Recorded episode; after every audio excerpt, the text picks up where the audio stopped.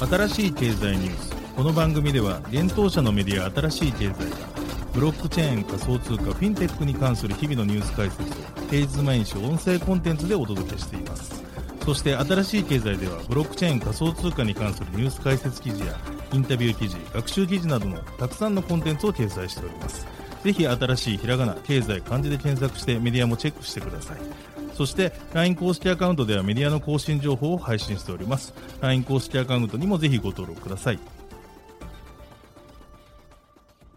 この番組は株式会社フィナンシェの提供でお送りします。フィナンシェはスポーツチームやエンタメプロジェクト、DAO などのトークンを購入して支援ができる新しいクラウドファンディングサービスです。サッカー J リーグ、野球、バスケなどのプロスポーツチームをはじめ映画やアイドル、インフルエンサーなど100以上のプロジェクトのトークンがフィナンシェで購入できます。さらにトークン購入者はプロジェクトに応じたキャンペーン参加や NFT などの特典も。ぜひ iOS や Android でフィナンシェのスマホアプリを入れて新たな応援体験を味わってください。あなたの夢がみんなの財産になるフィナンシェ。現当社新しい経済編集部の武田です。大塚です。はい、本日は9月の15日木曜日です。今日のニュース行きましょう。イーサリアムザ・マージ成功 POSA アップグレード完了。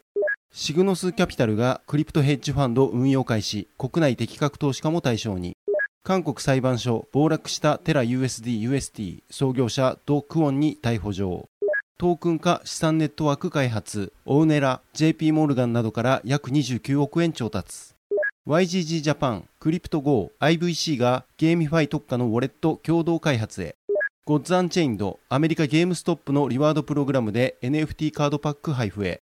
韓国プサン市がフォビグローバルと提携、バイナンスと FTX に続き。リキッドバイ FTX が現物取引の提供終了へ、FTXJP へサービス移行で。仙台大学サッカー部、フィナンシェでトークン発行。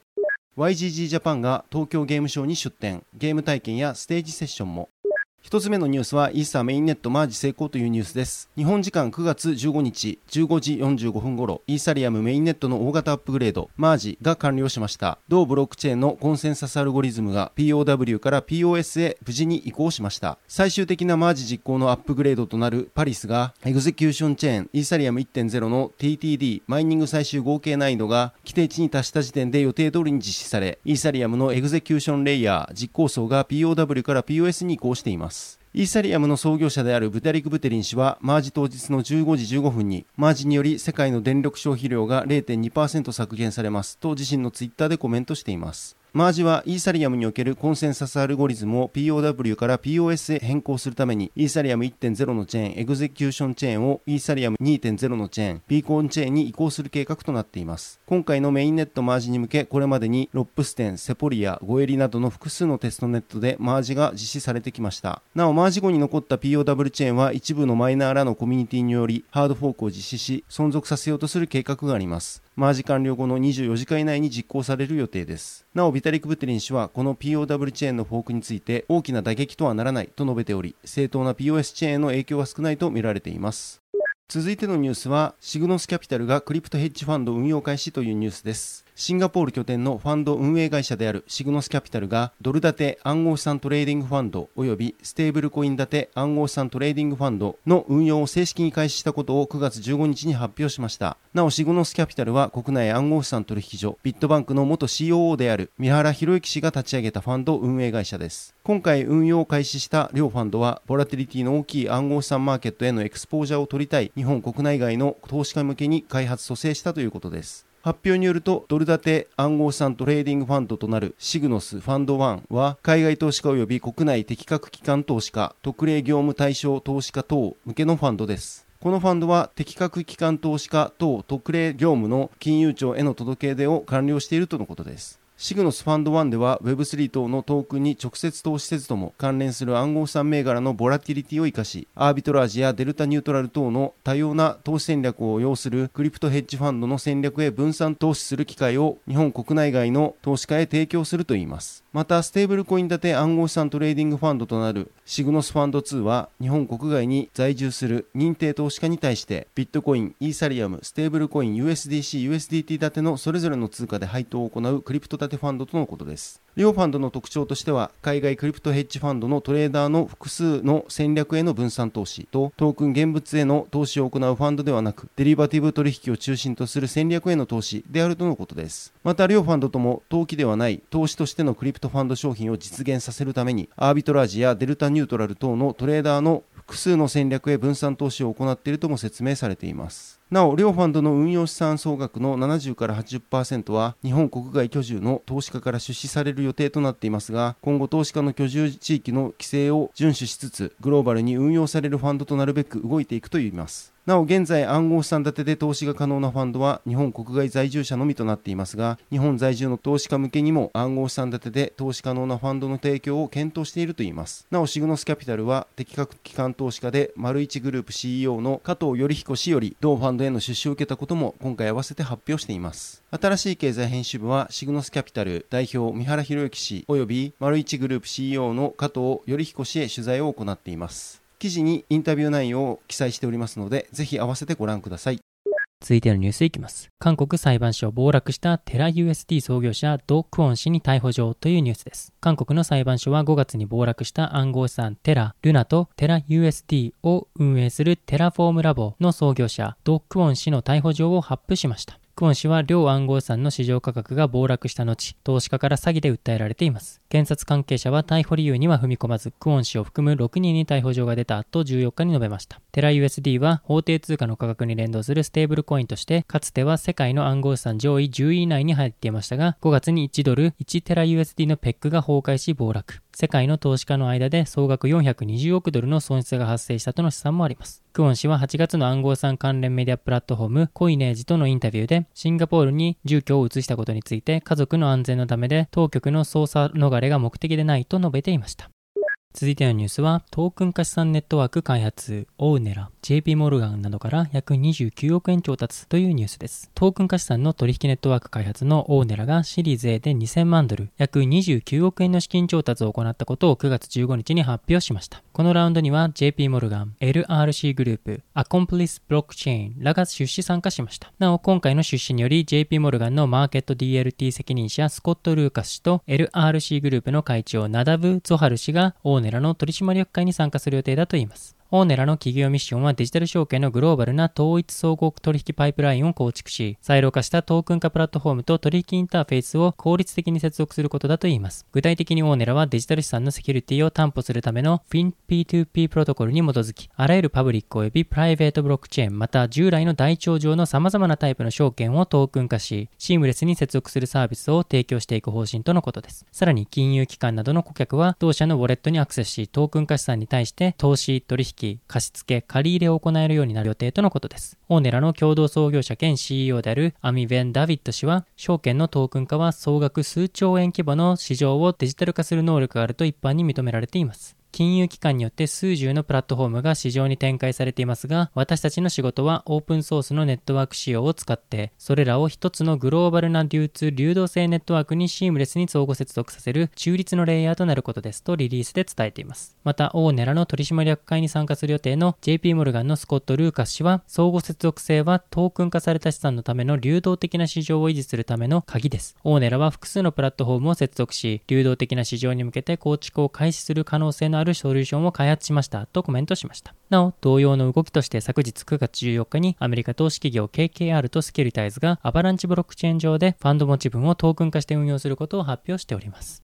続いてのニュースは YGG ジャパン、クリプト GO、IVC が共同でウォレット開発へというニュースです。YGG ジャパン、クリプト GO、IVC、インフィニティベンチャーズクリプトの3社がジョイントベンチャーを設立し、ゲーミファイに特化したウォレットを共同開発することを9月15日に発表しました。YGG ジャパンは世界最大の DAO、自律分散型組織型ゲーミングギルドであるイールドギルドゲームス YGG の日本法人で国内企業のフォーンが運営を行っています。クリプト GO は台湾拠点のレグテック企業です。同社のソリューションは多くの金融機関に採用され、13カ国25の海外支店でサービスを提供しています。また、ノンカストディアルウォレットをすでにスマホ向けに開発もしています。また IVC はゲーミファイ、ディファイ、Web3.0 の先駆け的なスタートアップを支援し、投資するために設立されたベンチャーキャピタルです。本によるとこれまでのウォレットは DEX 分散型取引所利用を前提として開発されており、汎用性は高いもののブロックチェーンゲームユーザーのためのウォレットではなかったとしています。これによりブロックチェーンゲームを始めるまでの障壁は高く、誰でも気軽に楽しめる環境ではなかったとフォンは説明しています。今回3社はユーザーの利便性を追求したブロックチェーンゲーム特化のウォレットの開発提供を進めていくと述べています。YGG ジャパンの共同創業者の藤原哲也氏は、現在の日本のブロックチェーンゲームや Web3 界隈では一部のリテラシーの高いユーザーのみが触れられている状況です。今後、ブロックチェーンゲームをはじめ、新時代のゲーム文化を広め、この新しい体験をより多くのユーザーに届けることが YGG ジャパンのミッションであり、今回のクリプト GO IVC とのウォレット開発はその大きな一歩になると考えています。とコメントをしています。続いてのニュースは、ゴッズアンチェインド NFT カードパックと交換できるコード配布へというニュースです。ブロックチェーンベースのトレーディングカードゲーム、ゴッズアンチェインドがアメリカビデオゲーム小売り、ゲームストップ提供の有料会員プログラム、パワーアップリワードプロにて NFT に関連したプロモーションを行うことを9月14日に発表しました。ゲームストップパワーアッププロは、新規ゲームやセールへの早期アクセス権やイベントへの独占アクセス、ポイント報酬といった特典が提供されるリワードプログラムです。今回ゴッズアンチェインドはゲームストップパワーアッププロメンバー限定で NFT カードパック、ゴッズアンチェインドエクスペンションパックと引き換えできるコードを無料配布するとのことです。引き換えコードは9月27日にゲームストップパワーアッププロメンバーのメールに届く予定でコードの有効期限は1ヶ月となっています。なお引き換えコードを取得できるのは9月27日時点の既存メンバーのみということです。続いてのニュースは韓国プサン市がホビグローバルと提携というニュースです。韓国プサン市が海外暗号資産取引所ホビグローバル及びホビコリアと業務協定を締結することを9月14日に発表しました。協定内容はプサンデジタル資産取引所設立とブロックチェーン産業発展のための業務協約を締結するというものです。なお9月14日に協約式が開かれ、パク・ヒョンジュン、プサン市長、チョ・グク・ホン・フォビコリア議長、フォビコリア代表理事、チェ・ジョンヨン氏、フォビグローバル代表理事、チュファ氏などが参加しました。協約の詳細は、プサンデジタル資産取引所設立のために、フォビグループの技術とインフラ支援、海外ブロックチェーン専門技術者を1500名以上プサンへ誘致する支援、ブロックチェーンプロジェクト投資及び支援などとのことです。フォビは2019年よりソウルでオフィス運営をしていますが、今年中にはプサン市に移転することを予定しており、地域ブロックチェーンプロジェクト育成及びブロックチェーンコミュニティに対する支援などを行う予定であるといいます。またフォビは2022年10月末で同市で開催されるプサンブロックチェーンウィークのスポンサーになることも約束したということです。プサン市は8月に大手暗号資産取引所バイナンスや暗号資産デリバティブ取引所の FTX とも同様の内容で業務協定を締結しており、フォビはプサン市と契約を結ぶ3番目の主要暗号資産取引所となりました。パクヒョンジュンプサン市長は、今回の協約でグローバルデジタル資産取引所であるフォビの技術と経験を土台に、プサンデジタル資産取引所推進に弾みがつくことになったと語っており、地域経済の新しい成長動力を確保するために、プサンをブロックチェーン特化都市、グローバルデジタル金融都市にすることに最善を尽くすと強調したということです。続いてのニュースは、リキッドバイ FTX が現物取引サービス終了というニュースです。国内暗号資産取引所、リキッドバイ FTX が同社提供の現物取引サービスを終了することを9月14日に発表しました。発表によると9月29日13時に同サービス終了予定とのことです。なお、サービス終了時点で未執行の注文は取り消しになるといいます。また、サービス終了に伴い、同サービスには9月29日より暗号資産及び日本円の入金を停止するとのことです。出金に関しては通常通り利用することができます。FTX FTX は今年2月、国内暗号資産取引所、リキッドバイコインの親会社、リキッドグループを買収しました。それにより、リキッドバイコイン運営元のコイン株式会社が FTX ジャパン株式会社に社名変更しました。その後、FTX ジャパン株式会社は、旧コインの取引所を Liquid by FTX と名称変更し、別に新たな取引所 FTX ジャパンを立ち上げました。そのため、FTX ジャパン株式会社は現在日本で、リキッドバイ FTX と FTX ジャパンの2つの取引所サービスを展開しています。しかし先日から Liquid by FTX は FTX ジャパンへサービス移行を進めており、8月31日にレバレッジ取引を終了しています。また、今回で現物取引サービス終了と入金停止することで、実質的にリキッドバイ FTX のサービスが終了したと言えます。リキッドバイ FTX は、リキッドバイ FTX の長らくのご利用誠にありがとうございました。FTX ジャパンではより進化した商品やサービスを提供してまいりますので、今後ともご愛願受けたまりますようお願い申し上げます。とコメントしています。続いてのニュースは仙台大学サッカー部がフィナンシェでトークン発行というニュースです。次世代クラウドファンディングサービスフィナンシェが仙台大学サッカー部のトークン新規発行と販売開始を9月15日に発表しました。仙台大学サッカー部はトークン発行によってこれまで閉鎖的とされてきた部活動の運営を参加共創型に変えることを目指すとしています。地域住民や OB、部活、選手の関係者などと一緒に新しい部活動の運営スタイルを作るとしています。なお今回フィナンシェ上で発行されるトークンは仙台大学サッカー部トークンとして販売されるとのことです。仙台大学サッカー部トークン購入者は特典としてチーム運営の一部に携われる投票企画への参加や参加型イベントへの招待、特典抽選への応募などの権利が得られます。投票はトークン保有数に応じて投票数が多くなる仕組みや保有しているトークン数の割合によって抽選特典の当選確率が変動する仕組みとなっています。また一定のトークンを保有しているサポーターには限定の特典も提供されるとのことです。なおフィナンシェで発行されているトークンは金融商品取引法上の有価証券ではなく資金決済法上の暗号資産でもないとのことです。発表されている投票企画案としてユニフォームデザインやチーム強化策について新アイデアがあります。仙台大学サッカー部トークンの初回販売期間は9月15日11時から9月29日21時が予定されています。なお仙台大学サッカー部トークンの販売メニューは限定20口のみ用意されており、1口3万ポイントで購入ができます。支援者には3万ポイント分の仙台大学サッカー部トークン及びトークン保有特典として、先ほどお伝えしたユニフォームデザイン投票参加券、チーム強化策のアイデア受付への参加のほか、初期サポーター記念コレクションがもらえるということです。なお、フィナンシェポイントは、フィナンシェプラットフォーム上でのみ使用できるポイントのことで、1ポイントイコール1円で購入ができます。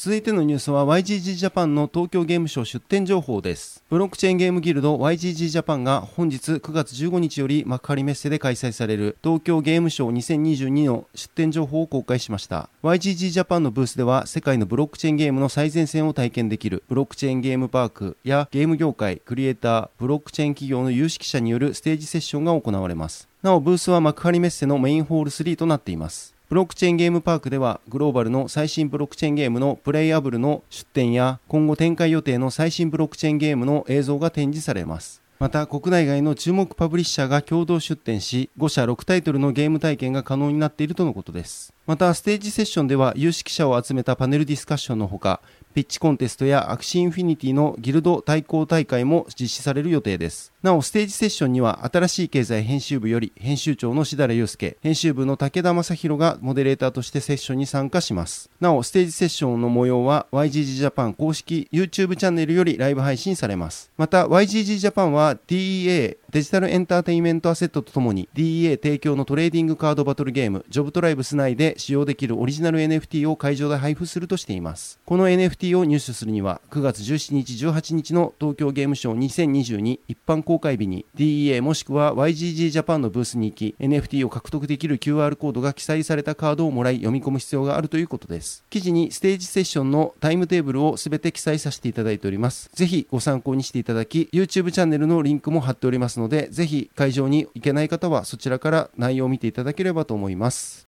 はい、本日のニュースは以上となります。このように私たち新しい経済編集部では、ブロックチェーン暗号資産に関するニュースを平日毎日、ラジオで配信をしております。本日ご紹介したニュースはすべてサイトの方に上がっております。ぜひサイトの方も見に来てください。新しいひらがな、経済、漢字で検索して見に来ていただければと思います。それでは本日はありがとうございました。ありがとうございました。